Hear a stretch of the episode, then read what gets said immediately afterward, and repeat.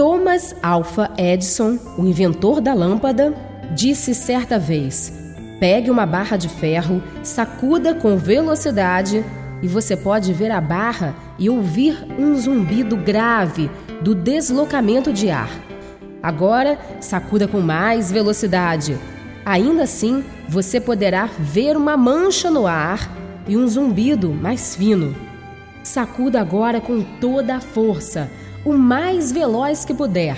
Se a barra for fina, ela desaparecerá e o som não será mais ouvido, porque de tão alta a frequência sonora não será mais captada pelos nossos ouvidos.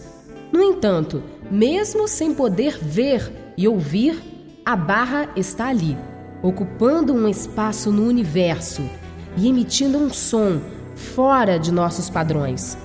Conclusão: não é porque não podemos ver nem ouvir que certas coisas não existem. Algumas existências estão fora do nosso alcance visual e auditivo, mas existem sim, não duvide.